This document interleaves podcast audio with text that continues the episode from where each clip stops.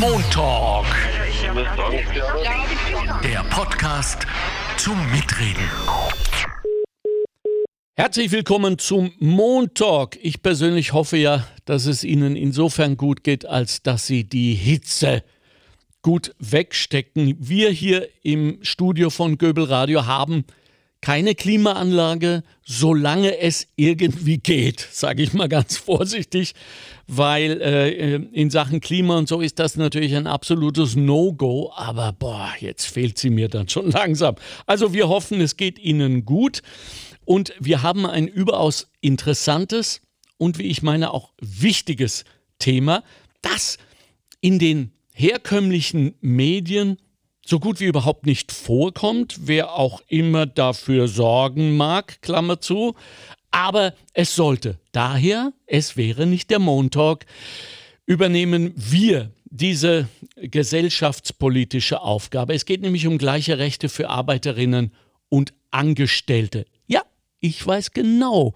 wie es Ihnen jetzt geht da draußen. Sie sagen, ja, aber das ist doch eh schon. Ist es eben nicht. Montalk, der Podcast der Arbeiterkammer Niederösterreich. Einfach mehr Wissen zu Themen, die das Land bewegen. Immer am Puls der Zeit und mit exklusiven Studiogästen. Meinung haben und darüber reden. Alle zwei Wochen neu und jederzeit abrufbar. Finanziert aus den Mitteln des Zukunftsprogramms der Arbeiterkammern. Und warum es so wichtig ist und wie wir dafür kämpfen werden, wir alle, auch wir freischaffenden Künstlerinnen zum Beispiel. Darüber werden wir jetzt im Montalk sprechen. Doch zunächst, wie immer, ganz wichtig, Bettina Schabschneider mit unserer Faktenbox. In Österreich gibt es aktuell mehr als 3,8 Millionen unselbstständig beschäftigte Menschen. 37 Prozent davon sind Arbeiterinnen und Arbeiter, 59 Prozent Angestellte. Der Rest, etwa 4 Prozent, sind Beamtinnen und Beamte. In Niederösterreich ist jeder zweite männliche unselbstständig Beschäftigte Arbeiter. Im Vergleich dazu nur jede vierte Frau. Einen besonders hohen Anteil an Arbeiterinnen und Arbeitern gibt es österreichweit mit fast 90 Prozent im Bereich Land- und Forstwirtschaft inklusive Fischerei, dicht gefolgt vom Gastgewerbe mit 83 Prozent. Und auch beim Gehalt gibt es deutliche Unterschiede. Das Medianeinkommen von Arbeiterinnen und Arbeitern liegt in Niederösterreich bei 2076 Euro. Das der Angestellten fällt mit 2501 Euro um ein Fünftel höher aus. Die Unterschiede zwischen Arbeiterinnen und Arbeitern sowie Angestellten traten mit dem Allgemeinen Handelsgesetzbuch am 1. Juli 1863 in Kraft. Seit dieser Zeit bedeutet der Begriff Arbeiter die Standesbezeichnung des Lohnarbeiters in Industrie, Gewerbe und Landwirtschaft. Arbeiter gehörten zur sozialen Unterschicht. Angestellte übernahmen kaufmännische Dienste, höhere Aufgaben und Büroarbeiten.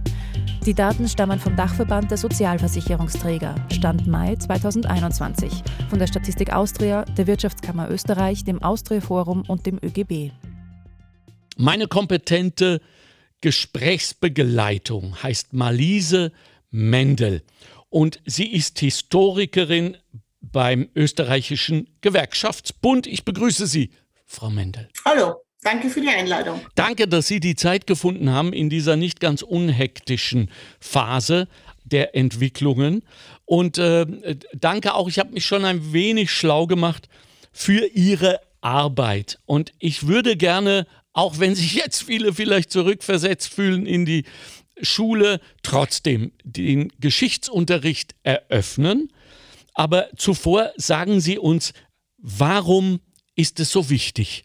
Gleiche Rechte für Arbeiterinnen und Angestellte. Nein, es geht wie immer nur um eines, es hm. geht ums Geld. Ja. Weil es kann nicht sein, dass Menschen, die 40 Stunden oder 38,5 Stunden die Woche arbeiten, egal ob sie ArbeiterInnen sind oder Angestellte, ähm, dass die dafür nicht die gleichen Leistungen erhalten. Ja, und mit Leistungen geht es da, glaube ich, ähm, einerseits um, die, um, um Urlaubs- und Weihnachtsgeld? Nein, nicht so? Es geht schon auch ums Urlaubs- und Weihnachtsgeld, mhm. aber es ging anfangs auch darum, äh, um den Urlaubsanspruch überhaupt einmal zu erkämpfen, weil der war ja ganz am Anfang auch unterschiedlich. Okay. Und, und weil Sie das vorher gesagt haben, ja? dass ähm, das in den Medien untergeht, das ähm, ist wahrscheinlich dem ein bisschen geschuldet, dass es ein recht kompliziertes Thema ist Aha. und recht schwer ist zu kommunizieren. Ja, ja. Deswegen ja. sind wir jetzt in den Ring gestiegen. Wir okay, beide wir und wollen versuchen, genau, wir wollen versuchen, da ein wenig Klarheit reinzubringen. Genau. Ähm, wie alt ist denn diese Forderung? Ui, äh, die Forderung ist wahrscheinlich um die 100 Jahre alt. Ja, denke ich mir. Ähm, es ist, ähm, wir müssen ganz am Anfang anfangen. Ja. Und zwar, äh, wie ist es überhaupt entstanden, dass es zwei unterschiedliche Gruppen gab? Also die ArbeiterInnen und die Angestellten. Hm. Ja, wie ist das überhaupt entstanden? Und war zum Beispiel, es hat im Spätmittelalter hat es durchaus schon Beamte gegeben, die haben halt am Hof gearbeitet, in den Kanzleien oder waren Amtsdiener oder sonst irgendwas. Und es waren schon immer klassische Beamte. Aber mit der Industrialisierung Mitte des 19. Jahrhunderts ist dann auch der sogenannte Privatbeamte dazugekommen. Ein wunderschöner Begriff, wie ich finde. Und dieser Privatbeamte war eben zum Beispiel ein Buchhalter in einem Unternehmen oder ein Zeichner oder auch ein Werksführer. Das war auch ein Privatbeamter. Okay. Und ähm, Mitte des 19. Jahrhunderts war ja auch mit der Industrialisierung, dass überhaupt der sogenannte Stand der ArbeiterInnen entstanden ist. Weil vorher gab es ja Hand, äh, Handwerker und Handwerkerinnen und ähm, dann 1859 mit der Aufhebung der, also mit der also 1859, als die Gewerbeordnung erlassen worden ist, sind die Zünfte aufgehoben worden. Und somit mhm. war eigentlich ein großes freies Spiel. Und ähm, definiert worden ist dann der Begriff des Angestellten. Äh, schon relativ früh, nämlich 1863, mit einem wunderschönen Gesetz, nämlich dem Allgemeinen äh, Handelsgesetzbuch. Und in dem drinnen ist, äh, sind Vorteile für Angestellte ähm, definiert worden. Also zum Beispiel, ähm, dass sie eine sechswöchige Gehaltsvorzahlung haben, wenn sie krank sind und äh, Kündigungsfristen bis zu sechs Wochen. Davon haben damals äh, im Jahr 1863 ArbeiterInnen nur träumen können. Also mhm. das war noch vollkommen in keiner Weise ähm, diskutiert. Und warum war das so, dass den Angestellten oder, oder Privatbeamten, wie sie damals hießen, äh, solche Vorteile eingeräumt worden sind? Und da gibt es natürlich ganz verschiedene Auslegungen dazu. Ne? Die einen sagen, ja, weil ein Handwerker, wenn der ausgebildet ist, also wenn der seine Lehre abgeschlossen hat, dann beherrscht er seinen Beruf. Hm. Ja, also das heißt, wenn jemand Fleischhauer ist, kann der Fleischhauer beim Fleischhauer A und beim Fleischhauer B arbeiten ja, weil er kann Wurst machen und Rinder zerlegen und was weiß nie was alles. Anders ist es natürlich, wenn es mit um Kundenkontakt geht. Es kann zwar jemand jetzt den Beruf des Verkäufers, der Verkäuferin erlernt haben, aber vielleicht hat, es, hat er oder sie es in einem Schuhgeschäft gelernt. Und der neue Job ist in einem Papiergeschäft. Ja, und da muss man sich immer erst das Fachwissen natürlich aneignen. Und ja. da waren die Arbeitgeber und Geberinnen sehr darauf bedacht, diese Menschen, also diese Angestellten, möglichst lange zu halten. Und wie haltet man die möglichst lange? Indem man ihnen Zuckerung gibt. Hm. Also zum Beispiel eben, wie gesagt, wenn sie krank werden, damit sie eine Gehaltsvorzahlung haben und so weiter und so fort. Kündigungsfristen lang sind. Das war allerdings eher für die Arbeitgeber und Geberinnen gut, weil sie dann Zeit gehabt haben, sich einen neuen Beschäftigten zu suchen. Andere Quellen sagen allerdings, dass das äh, ganz was anderes war. Man hat den Angestellten deswegen so viele Rechte gegeben, weil die Gewerkschaften und die Sozialdemokratie immer stärker geworden ist. Und man hat versucht, die traditionellen konservativ eingestellten Privatbeamten oder Angestellten auf, ihr, auf der Seite der Bürgerlichen zu behalten. Mhm. Und deswegen hat man gedacht, okay, wenn wir jetzt denen freiwillig sozusagen, ohne dass sie einen Streik machen müssen oder auf die Straßen gehen müssen oder Petitionen schreiben müssen, äh, ihnen diese Rechte geben, dann werden sie eher bei uns bleiben, bei uns, den Bürgerlichen. Damit ist ja gemeint auch wohl das äh, Kreuz an der Wahlurne, oder? Ja, die, die, Wahlurne, wo ist sie erst interessant worden, 1907, ne, dass jetzt ja. das allgemeine Männerwahlrecht gekommen ist. Frauen dürfen erst seit 1919 wählen. Ähm, und da hat man dann schon versucht, äh, eben zu sagen, schau, wir haben dir gegeben, Ja. Und äh, deswegen musst du uns jetzt wählen. Und deswegen ist auch ähm, das Angestelltenpensionsversicherungsgesetz im Jahr 1906 haben sie das ja unbedingt vor den Wahlen noch durchbringen müssen, damit sie ein möglichst großes, also das war nicht mehr ein Wahlzuckerl, das war schon eine mega große Schokolade, ähm, damit die Leute wissen, schaut, wenn sie uns wählt, dann kriegt ihr Versich also eine Pensionsversicherung. Wenn man dann allerdings genau eingeschaut hat in diese Pensionsversicherung, war das dann nicht mehr so, dass das auch jeder gekriegt hat. Ne? Das, also da waren so Dinge eben, ähm, dass nur jene, die hohe geistige Arbeit erledigen, ai, ai, ai. Anspruch haben. Und natürlich äh, gab es, wenn du nicht mehr als 600 Kronen im Jahr verdient hast, hast du auch keinen Anspruch gehabt. Und das hat dann vor allem die Frauen getroffen, weil die Frauen haben wesentlich weniger verdient, auch damals schon, und äh, haben diese 600 Kronen im Jahr fast nie verdient. Also in okay. keiner Weise und deswegen haben sie dann keinen Anspruch gehabt auf eine Pension. Hat das denn funktioniert? Denn wir wissen ja doch, dass wir Menschen geneigt sind, alles Gute innerhalb kürzester Zeit für selbstverständlich zu nehmen. Will sagen, äh, hat sich das bei den Wahlen dann in, in der erhofften Weise für die Bürgerlichen niedergeschlagen? Das weiß ich nicht. Ah, okay.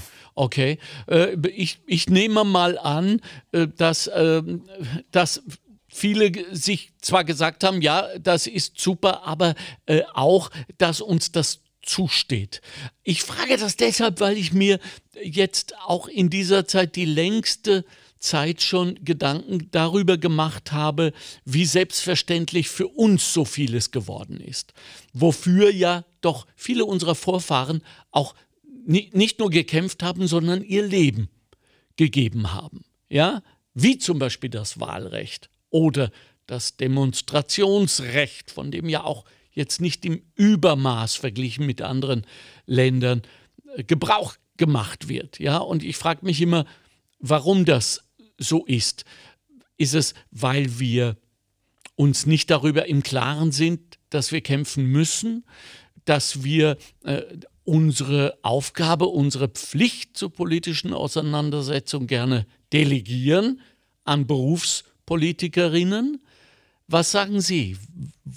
Also prinzipiell Gewerkschaft, ich kann das nur aus der Gewerkschaft ja, sagen, ähm, die gewerkschaftlichen Kämpfe dauern immer unglaublich lang, ja. um etwas durchzusetzen, weil natürlich äh, den Gewerkschaften ging es immer schon um die Rechte der Arbeiter, Arbeiterinnen und der Angestellten. Ja. Und immer dann, wenn Verbesserungen erkämpft werden konnten, hat es natürlich ähm, also die Unternehmer haben immer und Unternehmerinnen haben geschrieben, die stehen vom, vom mhm. Ruin. Ja, ja also ja, das klar. war immer der Ruin, egal was es war. Ja. Und ähm, egal, ob es jetzt die Einführung der, der 40-Stunden-Woche war 1969, äh, die Verlängerung der, des Urlaubsanspruches ähm, in den in 1986 und so weiter und so fort. Also es gab ganz viele Sachen. Sie haben gesagt, um Gottes Willen, wir stehen kurz vor dem Ruin. Was aber dann nie dazu gesagt wird, ist, dass es natürlich davor Verhandlungen gegeben hat. Und diese Verhandlungen dauern ja immer ewig. Nicht? Weil dann steht, steht wieder irgendjemand auf und geht weg und will nicht mehr mit dem reden und was weiß ich, was mhm. alles. Mhm. Und ähm, diese Verhandlungen sind ja Verhandlungen. Das heißt, der eine gibt was ja. und dann sagt der andere, ja, okay, aber ich will das. Ja. Ja? ja. Und ähm, das heißt, das sind ja immer Kompromisse, die gefunden werden. Und somit ist dieses, ähm, das wissen ja eh alle, dass niemand in den Ruin getrieben wird, weil niemand hat äh, Interesse daran, dass jemand in den Ruin getrieben wird, wenn dann seine die Arbeitsplätze auch weg. Besonders lang dauern diese Verhandlungen, und das ist äh, leider ganz dramatisch, immer wenn es um Frauensachen geht. Und ähm, was halt auch in früheren Zeiten damit zu tun hatte, dass halt die Männer immer verhandelt haben drüber.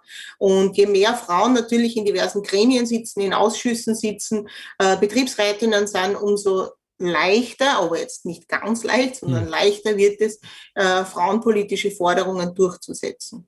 Und weil Sie vorher gesagt haben, eben, äh, es dauert immer alles so ewig lang. Ja, ähm, ja es stimmt, es, es dauert lang, weil es ja trifft, betrifft ja ganz viele Menschen. Ja. Wenn wir jetzt von der Angleichung der Kündigungsfristen äh, sprechen. Das ist also, jetzt das konkrete Begehr. Das, genau. Mhm. Wenn wir davon sprechen, äh, dann äh, heißt es ja, das betrifft 1,3 Millionen Arbeiter und Arbeiterinnen. Also das ist, kann nicht leichte Verhandlung sein. Das sind ganz viele Menschen, die das dann betrifft. Verstehe. Und die Aufschieberei, äh, was steckt dahinter? Denn einerseits klingt das jetzt plausibel, was Sie uns äh, er erklärt haben, Frau Mendel, und andererseits wird das doch aber vielleicht auch, sage ich mal vorsichtig, missbraucht. Wir brauchen noch Zeit, wir brauchen noch Zeit in der Hoffnung, dass es vielleicht irgendwann durch die Maschen der Aufmerksamkeit fällt. Ist das so? Ähm, das kann durchaus sein, ja. ähm, aber ähm, da muss ich jetzt ein bisschen die Lanze brechen für Gewerkschafter und Gewerkschafterinnen. Okay. Aktuell ist, ähm, heißt es noch lange nicht, dass da nicht weiter Druck gemacht wird. Okay. Und äh, wenn, ich, wenn ich darf, wenn wir zurückkommen wollen zu unserem Beispiel, eben die Angleichung der Arbeiter Innenrechte an die der Angestellten. Ähm, das ist ja nichts, was jetzt ganz plötzlich im Jahr 2017 oder 2018 aufgepoppt ist, sondern das ist ja etwas, ähm, das den unsäglichen äh, Titel trägt, historisch gewachsen. Ja? Und ähm, weil eben, wie gesagt, es hat unterschiedliche Gesetzgebungen gegeben und so weiter und so fort. Und ähm, 1955 mit dem Allgemeinen Sozialversicherungsgesetz hat es da erstmals eine Angleichung gegeben von den Arbeiterinnenrechten und den Angestelltenrechten. Also dass alle, die unselbstständig beschäftigt sind, die gleichen Rechte haben. Hm. Und äh, das hat jahrelang gedauert, also fünf Jahre haben die da verhandelt, nein, mehr sogar. Und ähm, es ging um 5000 Paragraphen, das muss ich mir vorstellen. 5000 Paragraphen wow. haben da angeglichen werden müssen. Und das ist ja unpackbar viel Arbeit. Und damals gab es keine Computer oder Internet oder WhatsApp oder sonst irgendwas, sondern die haben das tatsächlich alles mit Briefen und bei Verhandlungen und so weiter durchgeführt. Ähm, und ähm, das war der erste große Schritt zu der Angleichung. Und dann ist einmal eine Weile nichts passiert. Wir dürfen wir nicht vergessen, 1955, Nachkriegsjahre, alles ganz schwierig, ganz, ganz, ganz viele Probleme. Bitte. Darf ich eine Zwischenfrage stellen? Was mir auffällt, ist, mit der Geburt der Zweiten Republik, 1955, mhm. war im gleichen Jahr schon, und das hat mich jetzt total überrascht, dieses große Ergebnis da. Na, die Geburt der Zweiten Republik war 1945 und zehn Jahre später war das Allgemeine Sozialversicherungsgesetz. Ah, so war. Dann habe ich ja. Sie falsch verstanden. Genau. Ja, genau. Und das heißt also, äh, man hat wahrscheinlich schon zehn Jahre daran gearbeitet. Wahrscheinlich, ja. Ne? Also bin ich mir ziemlich sicher. Mhm. Und ähm, dann am, im Jahr 1959 beim Gewerkschaftskongress war es wieder ein großes Thema, mhm. weil es haben ja noch ganz viele Sachen gefehlt, andere Sachen wie das Urlaubsrecht, die Entgeltvorzahlung im Krankheitsfall und äh, andere Punkte auch noch. Und 1959 beim Gewerkschaftskongress haben sie gesagt, wir müssen das ändern. Ja. Und dann hat es die ersten Entwürfe gegeben, äh, wie das geändert werden soll. Und dann äh, gab es erste Gesetzesvorschläge und so weiter. Und es ist halt immer weitergetragen worden, immer weitergetragen worden. Und ähm, im Jahr 1981 hat es dann einmal eine Arbeitsgruppe gegeben, eh klassisch, ne? wenn wir ja. nicht weiterkommen, machen wir Arbeitsgruppe. Ja. Und dann im Jahr 1989 ist, sind die Metaller hergegangen und haben gesagt, so, also wir machen jetzt eine Mitgliederbefragung und schauen, welchen Auftrag geben uns unsere Mitglieder für die nächsten Jahre. Und ein ganz wichtiger Punkt war eben da die Angleichung der Rechte der ArbeiterInnen an die der Angestellten. Und im Jahr drauf hat dann die, die Gewerkschaft der Metallarbeiter ähm, 100 Jahre Geburtstag gefeiert. Ja. Und da haben sie gesagt, wir machen das. Ja, wir, wir schaffen das, dass wir bis, 2000, bis ins Jahr 2000 diese Angleichung haben. Das müsste Und dann 1986 gewesen sein. 1990. 90. 90, ja. Okay. Also 1990 waren die 100 Jahre Metallergewerkschaft. Okay, ja. Und da haben sie das beschlossen und dann, ähm, ich habe mit dem damaligen äh, Vorsitzenden der Metaller gesprochen, der, das war der Rudi Nürnberger, ja. und der hat gesagt, viele haben uns damals belächelt und sie haben gesagt, ach, das macht sie ja nur, weil ihr da jetzt Geburtstagsfeier macht und so weiter und du wollt jetzt was erfinden und so weiter und so fort. Und äh, er hat gesagt, nö, wir erfinden gar nichts, wir machen das jetzt. Und äh, sie haben das gemacht, nämlich auf Basis des Kollektivvertrags von den Metallern und später auch von der, Elekt von der Elektro. Und das Ziel 2000 haben sie nicht ganz geschafft. Also es war dann 2004 und da hat mir der spätere äh, ÖGB-Präsident, der Erich Vogel, in einem Interview erzählt, sagte, äh, da war, das war eine Marathonsitzung. Also da sind sie alle geguckt und es ist nichts weitergegangen und dann war es schon zwei in der Früh und um zwei in der Früh hat dann, wollten dann die Arbeitgeber und Geberinnen gehen und dann haben die Gewerkschafter und Gewerkschafterinnen sie überzeugen können, dass sie noch doch noch da bleiben und beim Frühstück haben sie es dann gehabt. Da haben sie dann einen einheitlichen ähm, für die Bezahlung von den Arbeiterinnen und Angestellten haben sie es dann geschafft gehabt. Habe also ich das jetzt richtig verstanden, Frau Mendel? Sie, ja? Sie haben diese Schilderung begonnen mit, begonnen mit 85, als das Begehr aufgab. Nein, 1989. Das? Nein, das Begehr ist aufgekommen 1959 beim Gewerkschaftskongress. So. Und äh, die, dieses erste wirklich wahrhaftige Gesetzergebnis kam dann 2000. Nein, es hat schon vorher, hat schon vorher Gesetze okay, gegeben. Okay, okay, Ja, es hat schon welche gegeben, äh, wo es durchaus schon die ersten Angleichungen gegeben hat, wie zum Beispiel beim Urlaubsanspruch. Ah, okay, ja? gut. Weil die ArbeiterInnen haben weniger Urlaub gehabt vorher als die, als die Angestellten. Ah, okay. Und ähm, mit, mit, damit einhergegangen ist, wie Sie ganz am Anfang gesagt haben, natürlich auch das Urlaubsgeld, mhm. weil je länger, eh ganz klar. Ne? Ja, ja. Und ähm, also ähm, eigentlich wollte ich mit dieser Geschichte eigentlich ja. erzählen, ähm, dass es eben gewerkschaftliches Sitzfleisch braucht und ja. dass es eben lange gezogene Sachen sind. Ja? Deswegen habe ich ja gesagt, äh, du meine Güte, das waren dann, äh, äh, am Ende waren das dann über 50 Jahre, ne? Genau, genau. Wow. Und das ist, äh, also ich beschreibe das immer so, ähm, so wie so ein Staffellauf, ne? weil mhm. das sind ja mehrere Generationen genau. von Gewerkschaftern und Gewerkschafterinnen inzwischen und ähm, die übergeben immer so eine Staffel mit den noch offenen Forderungen. Ja. Und äh, die werden dann einfach weitergetragen. Ja, was mich daran so fasziniert, ist nämlich die Tatsache, dass es nicht und nie ganz offenbar als Unmöglichkeit betrachtet wurde von ge ge gewerkschaftlicher Seite, äh, dass es von Leadership zu Leadership übergeben wurde als Agenda und dass stets dran weitergearbeitet wurde. Warum betone ich das so? Weil es mir so wichtig ist zu zeigen, auch aufgrund von geschichtlichen Ereignissen und, und geschichtlicher Arbeit, für Situationen, die jetzt herrschen und für uns alle mehr oder weniger als äh, gegeben und selbstverständlich genommen werden, dass das mitunter über 50 Jahre Persistenz, Sitzfleisch, wie Sie es nennen, äh, und, und ähm, harte Kämpfe, nehme ich mal an, ähm, gebraucht hat. Und diese Keule, ich kann mich noch genau erinnern, es ging damals unter Kreisky um, äh, um die Föst und da sollte irgendetwas verändert werden. Und dann kam wieder die Keule, ja, wenn wir das machen, dann äh, werden wir Arbeitsplätze aufgeben müssen, Leute entlassen müssen. Ist das jetzt endgültig entlarvt in seiner Lächerlichkeit oder wird das immer noch benutzt? Wirklich? Ja. Wirklich. Ja, ähm, um bei unserem Beispiel der Angleichung zu bleiben, ja. der Arbeiterinnenrechte an die der Angestellten, ich habe da im Vorfeld, habe ich mir da rausgesucht, die ja. ganzen, ähm, was man sich da so um die Ohren kaut hat, äh, für die Gründe der Verschiebungen. Ja, also warum, warum das halt gerade momentan nicht geht, ja, dass ja. man irgendwas macht. Und ähm, zum Beispiel im Jahr 1999 äh, da sind die Verhandlungen unter den Sozialpartnern schon relativ weit fortgeschritten gewesen, um eben diese Angleichung im gesamten Paket zu machen. Und die sind dann im letzten Moment gescheitert.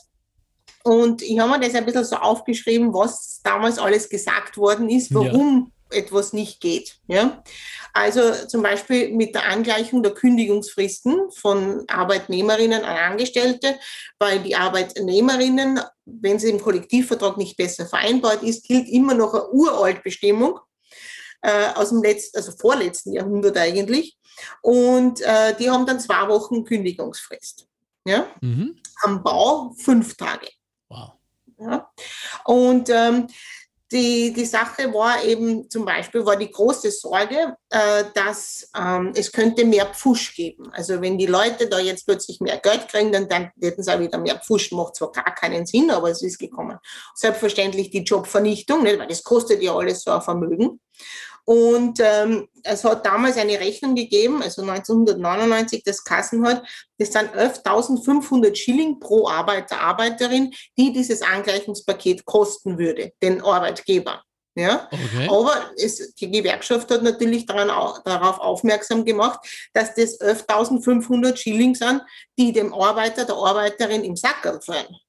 Ja? Weil sie halt Arbeiterin sind und keine Angestellten. Ja. Und ähm, Natürlich war der Ruin der Wirtschaft immer vorhersehbar. Genau. Jobs gehen verloren, ist ganz klar. Ähm, und dann ist das Ganze über die Medien gespült worden, natürlich. Nicht jeder hat seine Positionen bekannt gegeben, kennen wir ja heute auch noch. Und ähm, so ist zum Beispiel ähm, der Vorschlag gekommen, dass die ähm, Arbeiter jetzt äh, zwar noch weiter eine Unfallversicherung haben sollen, die soll aber nur mehr gelten, wenn sie in der Arbeit oder am Weg zur Arbeit was passiert. Wenn sie in der Freizeit einen Unfall haben, dann gibt es eine Freizeitunfallversicherung und die sollen sie die Arbeiter selber zahlen. Ja? Wow. Äh, 1999, 99, nicht 1899. Nein, 1999. Ja. Dann gab es noch die Forderung, ähm, die Abschaffung von Feiertagen. Ja. Okay. Dann die Nichtbezahlung der ersten drei Krankenstandstage. Ähm, natürlich geht immer Verschlechterungen bei Pensionen gegen, die geht natürlich immer. Und verpflichtende Sozialarbeit bei Langzeitarbeitslosigkeit. Ja, das sind natürlich alles Sachen gewesen, denen hat die Gewerkschaft in keiner Weise zustimmen können. Das, das geht einfach nicht, dass man so etwas zustimmt.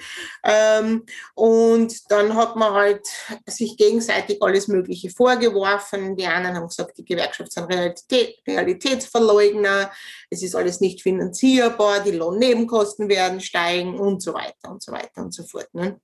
Und ähm, es ist dann tatsächlich im Jahr 1999 nichts passiert. Ähm, und im Jahr 2000 hat dann die ähm, schwarz-blaue Regierung äh, ah, nein, das habe ich jetzt vergessen zu sagen, weil nämlich dieses Angleichungspaket ja. ist im Jahr 1999, 2000 bei den Nationalratswahlen ein ganz heißes Wahlzuckerthema gewesen. Also okay. das war schon in den Köpfen von den Menschen drinnen, dass wir können da jetzt mehr kriegen, wenn wir die wählen und wir können nichts kriegen, wenn wir die anderen wählen. Und so ist es dann auch gewesen. Die schwarz-blaue Regierung hat dann eben ähm, das aufgenommen, dieses Angleichungspaket, und das ist dann zu einem unfairness Paket geworden. Also die ArbeiterInnen haben da jetzt nicht wirklich davon profitiert, sondern eben mehr die Unternehmen. Okay. Nochmal zum Status quo. Mhm. Äh, jetzt wird also nicht mehr prinzipiell, sondern im Detail gekämpft. Sehe ich das richtig? Genau, genau. Mhm. Mhm. Ich meine, die Gewerkschaft hat immer große äh, Kämpfe ausgefochten. Ja.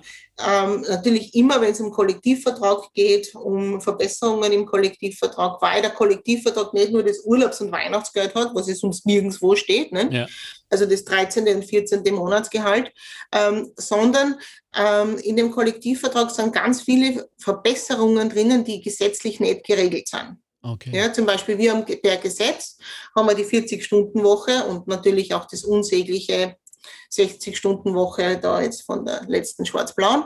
Und ähm, äh, in den Kollektivverträgen drinnen gibt es aber welche, die haben 38,5 Stunden Wochen, manche sogar 36,5 Stunden.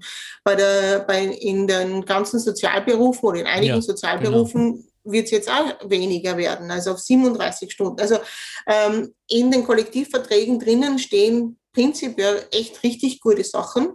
Und eine Strategie war ja auch immer der Gewerkschaften, okay, wenn wir es jetzt auf gesetzlicher Basis noch nicht umsetzen können, aus welchem Grund auch immer, ja. ähm, sind sie hergegangen und haben das konzertiert auf Kollektivverträgen gemacht. Die ersten Arbeitszeitverkürzungen am Anfang des, äh, des 20. Jahrhunderts waren alle nur in Kollektivverträgen. Für Arbeiter und Arbeiterinnen Urlaubsanspruch war nur äh, bis, bis 1919 in Kollektivverträgen. Also es sind alles so Dinge, der Kollektivvertrag ist sozusagen unser Herz. Ja. ja? Und ja. für das schlagen wir ganz, ganz heftig. Und natürlich ist Arbeitszeit immer ein brennendes Thema. Also, ja, ja. Jetzt habe ich äh, noch, noch ein paar Fragen. Bitte. Nämlich, ähm, zunächst einmal ganz allgemein, wenn ich Ihnen jetzt zuhöre, dann denke ich mir erstens, ja, die haben recht. Und zwar schon seit über 100 Jahren. Sie haben wirklich recht. Und wo wären wir ohne die Gewerkschaften? Ja, so. Heute, jetzt, hier in unserer durchgenetflixten Gesellschaft, äh, was können wir tun? Wie können wir, wenn wir Ihnen jetzt, Frau Mendel, zuhören und äh, Empörung äh, oder gar Wut verspüren, das nutzen und zwar damit was weitergeht? Ja, das Leichteste ist Gewerkschaftsmitglied werden. So. Das ist das Leichteste. So, genau. Ja. Und, und, und dann, wenn man es wirklich ernst meint, auch Aktives ja, also man kann, es gibt ja die Möglichkeiten, einen Betriebsrat zu gründen oder genau. wenn schon einen Betriebsrat gibt, sich in diesen Betriebsrat einzubringen oder und dort mitzuarbeiten. Und also da gibt es ganz viele Möglichkeiten. Genau. Wie, wie funktionieren denn diese jetzigen Begehren auf äh, europäischer Ebene? Äh, ist das hilfreich? Äh, stören die oder ist es plus minus null? Was stört? Naja, also ähm, ich habe jetzt zum Beispiel daran gedacht, äh, ganz kurz, als Sie gesagt haben, Betriebsräte werden und, mhm. und Betriebsräte, Betriebsrat gründen. Ja, mhm. äh, und da habe ich mir kurz gedacht, okay, bitte, wo gibt es denn das noch? Es gibt doch überall Betriebsräte. Ist eben nicht so. Und dann fiel mir diese äh, furchtbare Amazon-Geschichte ein ja, die ja jetzt Gott sei Dank auch mal öffentlich gemacht wurde. Und siehe da, doch, es hat ein paar Jahre gebraucht, aber jetzt steht Brüssel kurz davor, ihnen wirklich das Handwerk auch in dieser Hinsicht zu legen. Ist es fair für mich zu sagen, dass das ein direktes, eine direkte Konsequenz dieser gewerkschaftlichen Arbeit ist? Ich glaube, also im speziellen Fall Amazon mhm ist es ähm, ein, ein konzertierter Erfolg. Also okay. da haben ganz viele dran mitgearbeitet, ganz viele NGOs. Ähm, und äh, natürlich haben die Gewerkschaften immer Druck gemacht, aber das war nur möglich, dass die, dass die EU jetzt drauf hört, ähm, weil äh, ganz, ganz viele Organisationen da Druck gemacht haben. Okay, ja, und wenn, vor allem, weil ja. sie die Leute selber auf die Füße gestellt haben. Die Leute haben sich bei Amazon haben sich ja. selbst organisiert, haben gewusst, es wird Schwierigkeiten geben. Äh, sie haben das in Kauf genommen und haben dann doch das erreicht. Also eigentlich das Lob gehört denen, die da wirklich aufgestanden sind und oft arbeitslos waren sind danach. Deswegen, nicht? Mhm, genau. ja, genau. Okay, so. Die ich will nochmal auf, auf den Status quo zurückkommen. Was sind die Forderungen jetzt? Also es geht um die Angleichung. Genau, und zwar es ist jetzt über die Jahre, ja. also seit 1955 ist ja schon fast alles angeglichen. Jetzt fehlen nur mehr die Kündigungsfristen. Ja? Okay. Die Kündigungsfristen sind eben ähm, zwei Wochen, bei den Arbeiterinnen vier Wochen, je nachdem, wie es im Kollektivvertrag festgelegt ist. Und während es bei den Angestellten wesentlich besser ist, was ja super ist. Ne? Also, mhm. Das soll in keiner Weise kritisiert werden. Und ähm, deswegen soll ja, sollen ja die ArbeiterInnen die gleichen Rechte haben wie die Angestellten in, ja. bei den Kündigungsfristen. Und das ist ja schon, hätte schon im 1. Jänner in, in uh, Kraft treten sollen ist dann allerdings wegen der Corona-Pandemie verschoben worden und äh, jetzt abermals verschoben worden. Mit der gleichen Begründung? Äh, das weiß ich gar nicht, was jetzt die Begründung war, die offizielle. Ja. Äh, okay. Das heißt, auch hier sollten wir alle Druck machen. Nicht? Ja, es, es, geht vor allem, es geht ja darum, dass äh, je länger die Kündigungsfristen sind, ja. äh, umso mehr Chance habe ich ja, dass ich einen neuen Job finde in dieser Zeit. Ja, ja und äh, nicht irgendwo beim, äh, als arbeitslos gemeldet bin oder sonst irgendwas. Und es geht ja ums Geld. Nicht? Je länger dass ich wo beschäftigt bin, umso länger be beziehe ich ja mein, mein Geld. Ja, meinen ja. Lohn und mein Gehalt. Ja. Ne? Ähm, meine nächste Frage, und wir pirschen uns jetzt schon, keine Panik, aber langsam dem Ende zu. Und ich bin überzeugt, Sie hätten noch wahnsinnig viel zu erzählen. Vielleicht machen wir das dann noch ein andermal. Aber jetzt sind wir doch in einer Phase, die so allgemein als New Work betitelt wird. Das neue mhm. Arbeiten, äh, Arbeit 4.0 und was es da alles gibt. Ja, gleichzeitig glaube ich, vielleicht ist da auch äh, der, der Wunsch in meinem Herzen, der Vater meines Gedankens, dass auch die ArbeitgeberInnen jetzt langsam draufkommen, wie ungeheuer wichtig die Arbeiter und die Angestellten sind. Also insofern, als dass sie ja zum Beispiel bei den Fachkräften händeringend suchen und die ja förmlich mit dem Rolls-Royce zu Hause zum Bewerbungsgespräch abholen, bildlich gesprochen, ja. Äh, sollte uns das nicht Hoffnung machen, dass wir jetzt doch stärker und stärker werden und somit jetzt durchhalten sollen? Also erstens einmal ist die Stimme der ArbeiterInnen und der Angestellten sowieso immer stark, weil mhm. sie halt jetzt Vorsicht, Werbespruch, die Gewerkschaft haben und die Arbeiterkammern. Ja. Ähm, also die Stimme ist immer stark. Ähm, Fachkräftemangel, Fachkräftemangel hat es schon immer gegeben. Okay. Ähm, und der basiert auf einem ganz einfachen Ding. Wenn keine Leute ausgebildet werden, ähm, kann es auch keine Fachkräfte geben. Also Aus. es ist so. Ja, ja. Na, weil ich auch ziemlich viel über Fluktuation gelesen habe und, und ähm, wie viel es die Unternehmen kostet, neue Menschen einzustellen, einzuarbeiten etc. bis hin zu ähm, Auseinandersetzungen am Arbeitsplatz. Mhm. Wenn es also Streit gibt, das wurde jetzt sogar beziffert. Mir fehlt jetzt äh, die Summe, aber es war erstaunlich, was das kostet im Jahr mhm. pro Wickel sozusagen. Mhm. Ja, und das zeigt mir, dass es hier vielleicht kein Einlenken gibt, aber doch die Erkennung der Notwendigkeit dieser Zusammenarbeit. Äh, spiegelt sich das in der gewerkschaftlichen Arbeit wieder?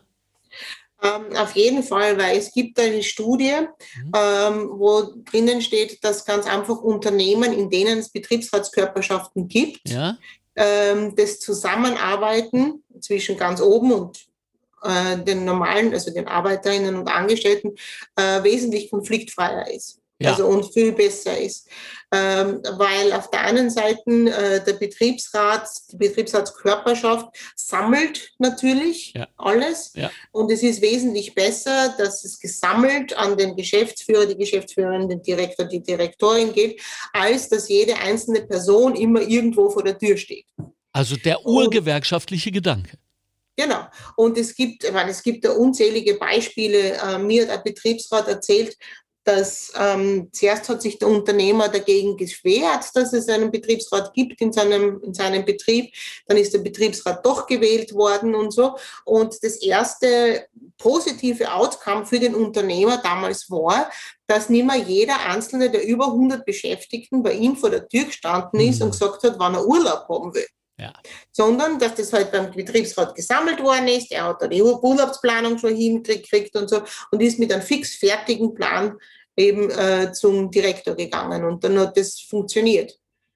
Plus enormer Zeitersparnis. Absolut, ja, absolut. Ja, ähm, ich glaube, oder was heißt ich glaube, wir wissen ja, dass Menschen, die sich wohlfühlen, sprich bessere Unternehmenskultur, äh, größere Produktivität und vor allem das, was jetzt so laut eingefordert wird von Wirtschaft und Industrie, nämlich Innovation, befördert. Sie grinsen.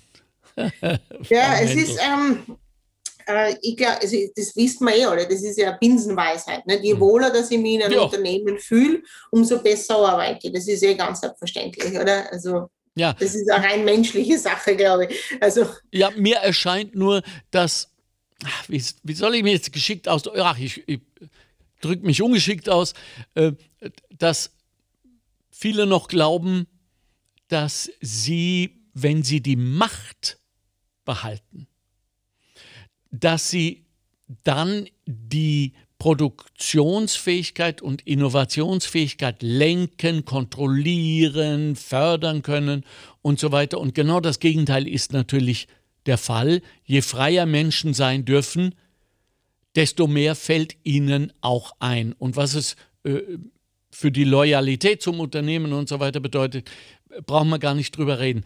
Das heißt, fühlt sich hier nicht auch eine Klasse, jetzt werde ich ganz rot, äh, bedroht insofern, als man ihnen Macht gibt, und zwar ganz persönliche Macht wegnimmt.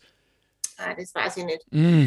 Äh, das war, keine Ahnung, das ja. glaube ich nicht. Also, dass sie die bedroht fühlen, das glaube ich nicht. Ja, äh, aber die, die Beziehung zwischen Arbeiterin und Arbeitgeberin ist ja kein Naturereignis, sondern das ist immer das Resultat von Gesprächen, Auseinandersetzungen, Forderungen, die, wie wir gehört haben, auch mal über 50 Jahre dauern können. Aber darum geht es doch, dass wir hier eine Organisation oder sagen wir mal zwei mit, der, mit den Arbeiterkammern zusammen haben, die eben diese Ausdauer beweisen und die klar machen, mit uns nicht, es reicht. Das mit uns nicht, das ist sowieso schon, also das ist der Grundgedanke von, ja. den, von den Gewerkschaften.